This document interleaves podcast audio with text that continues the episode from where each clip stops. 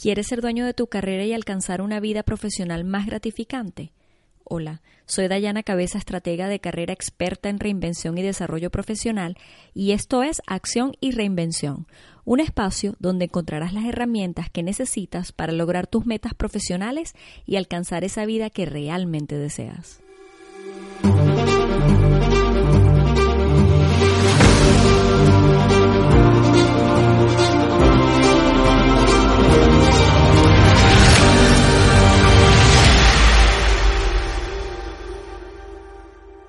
La comunicación es sin duda alguna una de las habilidades más importantes para nuestro desarrollo profesional.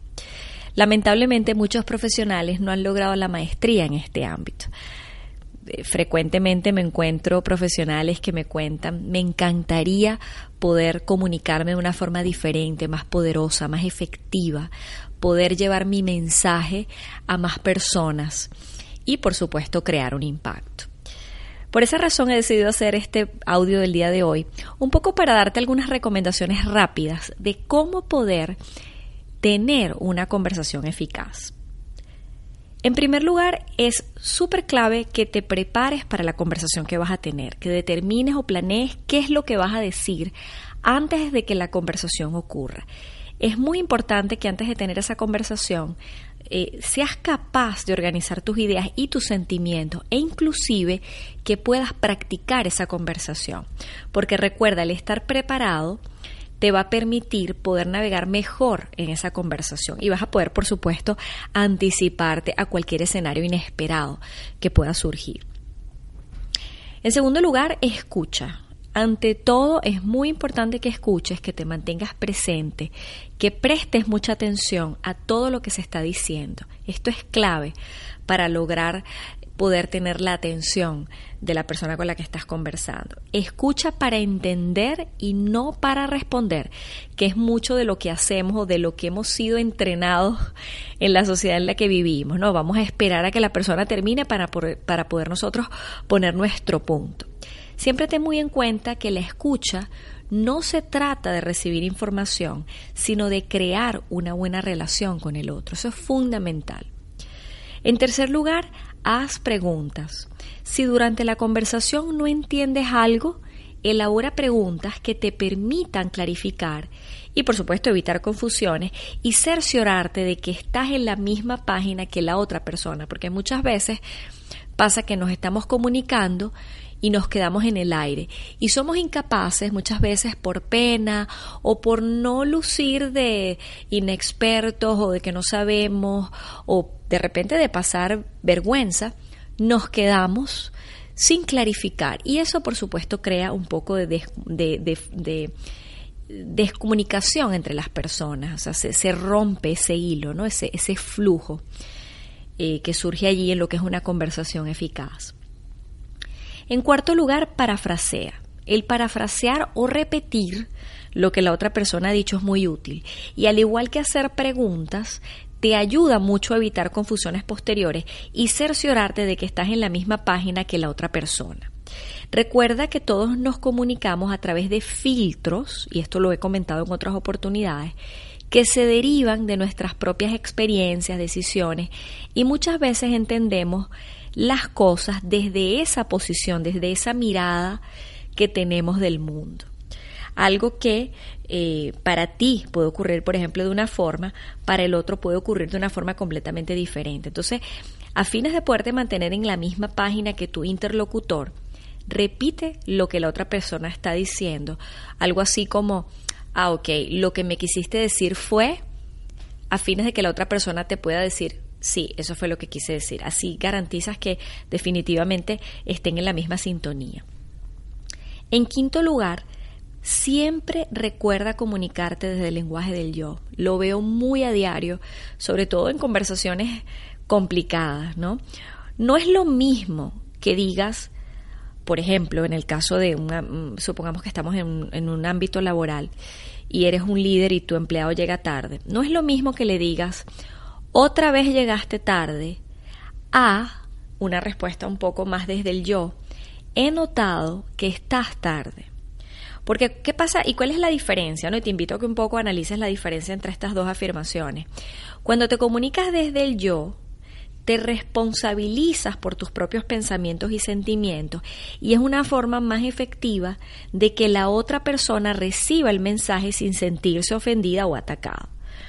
Eh, al contrario de que cuando empiezas a hablar desde el tú, pues es como más acusatorio, es como más impositivo. Entonces, no vas a generar el efecto que deseas, ¿no? Esa, esa empatía o que la persona quizás entienda o reciba el mensaje. En sexto lugar, respira. Esto parece ser muy básico, pero de verdad es un aspecto clave en una conversación. El respirar tiene un efecto significativo en nuestra habilidad para conversar efectivamente, porque no solo nos ayuda a hablar calmadamente y relajadamente, sino que afecta positivamente el, el tono de voz, la velocidad y el lenguaje no verbal, que es muy importante, nuestro lenguaje no verbal que está compuesto por lo que es la postura y el contacto visual. Así que si por ejemplo estás conversando, está un poco tensa la conversación, pues te aconsejo que tomes de 10 a 12 respiraciones para que puedas calmar y oxigenar tu cerebro. Esto por supuesto, este oxigenar te ayuda también en el flujo de generación de nuevas ideas. Entonces, eso es muy positivo para cuando estás en una conversación, especialmente si es una conversación complicada o es una conversación en la que estás generando nuevas ideas para compartir. En séptimo lugar, toma pausas. Muy clave esto. Eh, si es necesario que cuando estés en una conversación de tomar pausas para organizar tus pensamientos, tómate la libertad de hacerlo. Muchas personas le tienen miedo a los espacios, a los silencios. Los silencios pueden ser muy, muy poderosos si los sabemos usar. Así que ten presente esta recomendación. En octavo lugar, siempre está muy pendiente del lenguaje corporal de la otra persona. Esto lo he hablado en otros videos y en otras conversaciones que he tenido contigo en otras publicaciones.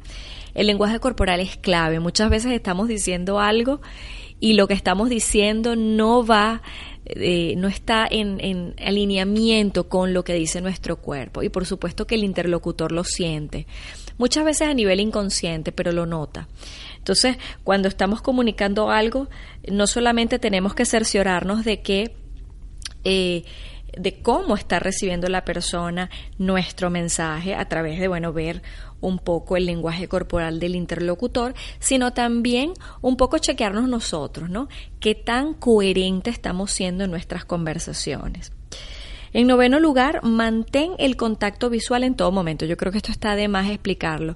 Es muy claro que el, hacer el contacto visual con la otra persona, pues por supuesto que te conecta más al interlocutor. En décimo lugar, concéntrate en tu respuesta y no trates de irte por otros lados porque muchas veces pasa que cuando eh, em, empezamos a irnos por otros lados, pues nos enredamos y esto nos pone en desventaja en la conversación. Entonces, concéntrate muy bien en todas aquellas cosas que van a, vas a responder o lo que vas a decir. Y ya en último lugar, termina la conversación en un tono positivo en la medida de lo posible, porque recuerda que el cerebro, cuando estamos conversando, el cerebro lo recuerda mucho lo último que sucedió, ¿no? Eh, así que no termines la conversación con una excusa o te pongas defensivo, porque eh, pasa que parte de esa información eh, de repente tú la estás diciendo de una forma pero de repente del otro lado se entiende de otra forma. Entonces trata de ser lo más em, delicado posible, conversa contacto y mm, cerciórate de terminar la conversación de una forma agradable, en un tono donde en lo posible sea una conversación ganar-ganar, que las dos personas terminen en una nota cómoda, agradable. Eso es muy importante, porque eso es a la final del día lo que va a recordar la persona, ¿no? Cómo terminó esta conversación. Entonces, bueno, espero que estas recomendaciones te sirvan, unas recomendaciones muy rápidas, pero creo que te pueden ayudar mucho en general para poder tener tus conversaciones con otras personas. Suscríbete a mi podcast semanal para que recibas todas las herramientas que necesitas para lograr tus metas profesionales y alcanzar esa vida que realmente deseas. Déjame tus comentarios y comparte con tus amigos. Y recuerda, seguimos reinventándonos juntos. Hasta la próxima entrega.